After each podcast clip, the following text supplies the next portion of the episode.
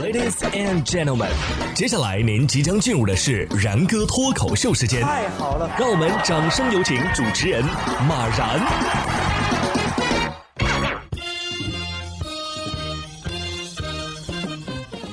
然哥说新闻，新闻脱口秀，各位听众大家好，我是然哥。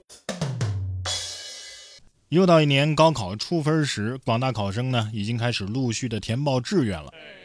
不过在这里啊，民警要提醒广大考生和家长，填报志愿的时候一定要认准在教育部备案的正规大学。当遇到花钱改分啊、递分提档啊等等这些可疑的情况的时候，不要轻信这些诈骗的话术啊，增强自我的防范意识。如有任何疑问，一定要通过官方渠道联系学校或者是当地的公安机关进行核实，谨防上当受骗。花钱改分 给我高考改分你不如说能给我改生死簿呢。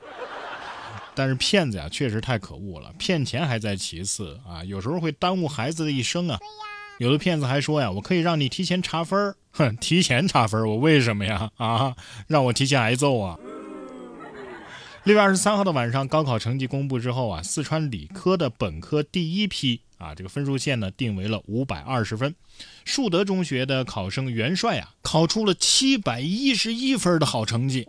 孩子的妈妈黄海霞表示啊，家长不要把全部精力都投入到孩子的身上啊，要给他独立空间。只要过程努力了，就不用太在意结果。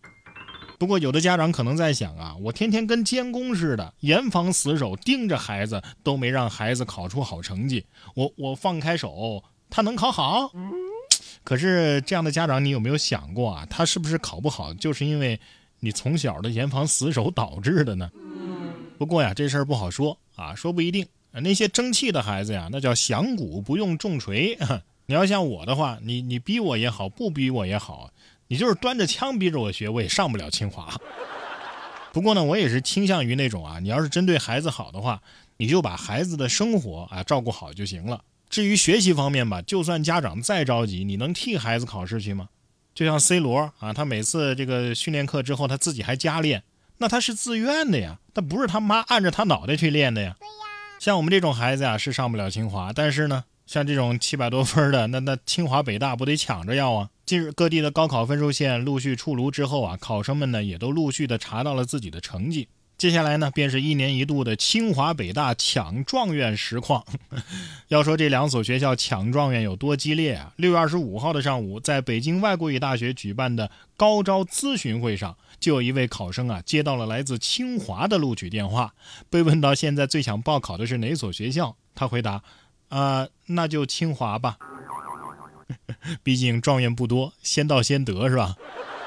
北大心想啊，这这这就清华了，那那我这电话还打不打了？还有人啊，收到了北大的短信，你好，我是北大招生组的老师，恭喜你在高考当中取得了优秀的成绩，我们明天晚上十一点就到啊，到时候呢，就专业意向以及志愿填报等情况啊，咱们进行进一步的详细交流，如有问题可以随时联系这个号码，再次祝贺。我倒是不建议你们这样发短信，可能会被当成骗子。说到骗子呀，近日浙江的胡女士就收到了自称孩子班主任的好友申请，由于头像和昵称呢和班级群里的一样，她就信以为真了。结果卡里的一万多呀被骗走了。胡女士怒斥骗子，却遭骗子的反问：“嘿，你为什么不下载国家反诈 APP 呢？”民警提醒：一定要下载国家反诈中心 APP，提高防范意识。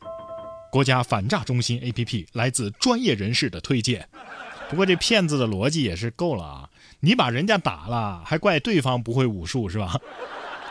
我说这个骗子有本事你下载一个定位软件，我们现在很想上门揍你，知道吗？别嚣张，留神哪天啊骚断你的腰！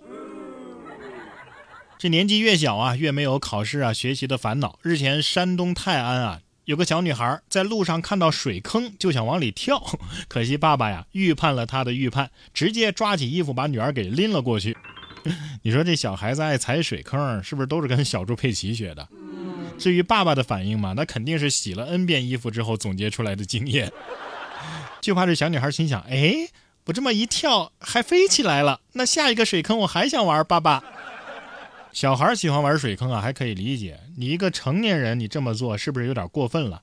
六月二十一号，浙江一男子为躲雨到路边的屋檐下呀休息，离开的时候呢，却将屋主快晒干的菜踢到了雨中，这不就是典型的损人不利己吗？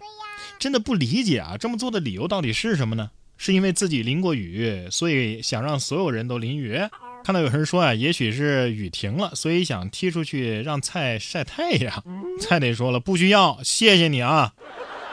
下面这位呢倒是没有踢菜，但是踢了人。六月二十四号，浙江杭州，曹同学在商场啊看到几个孩子围绕着人偶白熊啊，又是扇脸又是踢踹，觉得这孩子也太没礼貌了。这持续了很久啊，这人偶白熊呢也生气了，就把男孩啊给踢倒了。曹同学称啊，这些孩子的家长其实都在旁边呢，但是都在坐着玩手机，没有人上前劝阻。孩子被踢倒之后呢，才有家长上去理论，但是自己呢没听清楚他们讲的什么，觉得都很没有礼貌。视频最后啊，我看有个熊孩子离开的时候还扇了人家人偶一巴掌。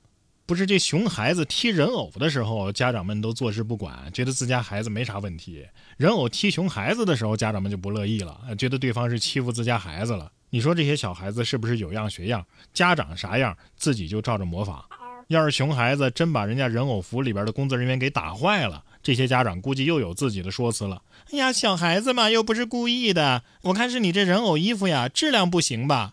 嘿，你是不是就是想讹钱呢？